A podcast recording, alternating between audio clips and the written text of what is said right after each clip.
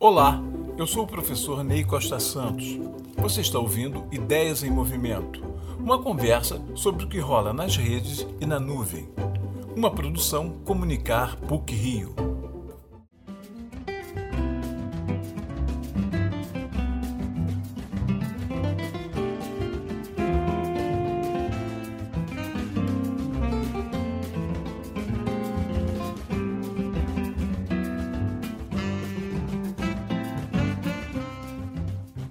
Dentre as muitas homenagens que não foram feitas por conta da pandemia, uma delas foi a comemoração do centenário de nascimento de João Cabral de Melo Neto, nascido no Recife em 1920. Sua poesia era das coisas em si.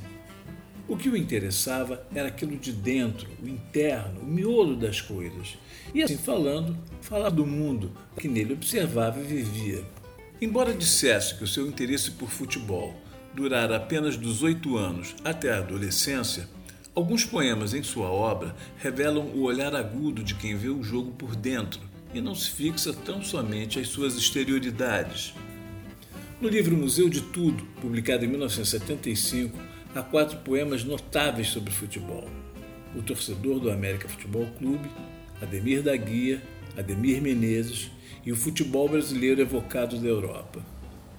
No poema sobre o torcedor do América de Recife, tradicional clube pernambucano, Cabral desvenda o gosto raro daquele torcedor que convive pouco com as vitórias, torcendo por um time pequeno em estádios vazios.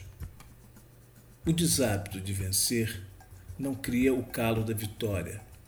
Não dá à vitória o fio cego, nem lhe cansa as molas nervosas. Guarda sem mofo, coisa fresca, pele sensível, núbio, noba, ácida a língua qual cajá, salto do sol no cais da aurora. Os cariocas, ao lerem esse poema, pensarão logo no América do Rio, matriz dos Américas do Brasil, quase todos padecendo desse deshábito de vencer.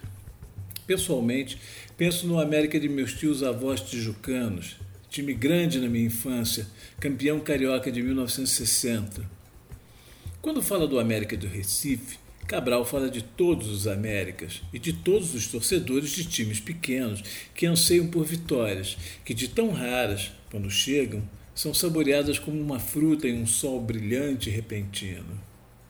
Seria esse prazer o segredo da persistência dessa paixão? Os dois poemas seguintes são sobre ritmos, Ademir da Guia e Ademir Menezes. Ademir impõe com seu jogo o ritmo do chumbo e o peso da lesma, da câmara lenta, do homem dentro do pesadelo. Ritmo líquido se infiltrando no adversário, grosso, de dentro, impondo-lhe o que ele deseja, mandando nele, apodrecendo-o.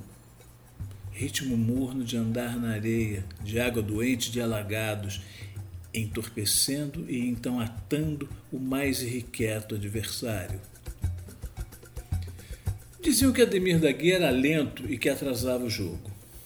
Filho do lendário zagueiro Domingos da Guia, Ademir começou no Bangu em 1960, foi para o Palmeiras em 62 e lá jogou até 1977. Seu ritmo pensado era atento às variações e alternâncias do jogo. Organizava o meio de campo e, quando seu time era atacado, sabia desarmar o adversário e passar rapidamente da defesa ao ataque pensamento em movimento. Seu repertório rítmico era variado e, por isso, se impunha à correria adversária. E quem não o viu jogar ou está cansado de ouvir essa conversa de lentidão deve ver o documentário Um Craque Chamado Divino. Você, como outros recifenses, nascido onde mangues e o frevo, soube mais que nenhum passar de um para o outro sem tropeço. Recifense, assim, dividido entre dois climas diferentes, ambidestro do seco e do úmido, como em geral os recifenses, como você, ninguém passou de dentro de um para o outro ritmo, nem soube emergir, punhal do lento, secar-se dele, vivo, arisco. Ademir Marques de Menezes, craque famoso dos anos 40 e 50, foi o artilheiro da Copa de 1950 com nove gols. Passou a maior parte de sua carreira no Vasco da Gama e dois anos no Fluminense. As poucas imagens que restam dele são aquelas da Copa de 50. Lembro-me bem de quando era garoto, ouvi as conversas dos mais velhos descrevendo as suas arrancadas fulminantes em dribles rápidos, a capacidade de sair da imobilidade e disparar em direção ao gol adversário. Contavam que era um artilheiro agudo e preciso. João Cabral, em Ademir Menezes, fala da dualidade rítmica própria dos recifenses. O ritmo do mangue, que prende, e o do frevo, que dispara. A capacidade de passar de um a outro sem tropeço. A bola não é a inimiga, como o touro, numa corrida. E, embora seja um utensílio caseiro e que se usa sem risco, não é o utensílio impessoal, sempre manso, de gesto usual. É um utensílio semivivo, de reações próprias como bicho, e que, como bicho é mistério, mais que bicho, como mulher, usar com malícia e atenção, dando aos pés astúcias de mão.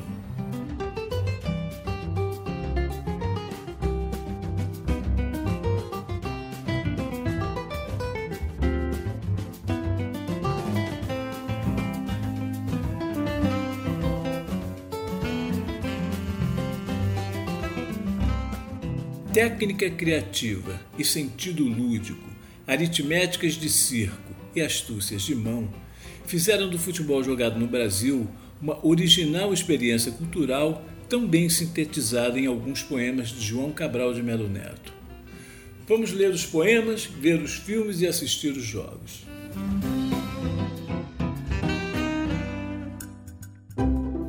Você ouviu Ideias em Movimento uma produção Comunicar PUC Rio. Até a próxima!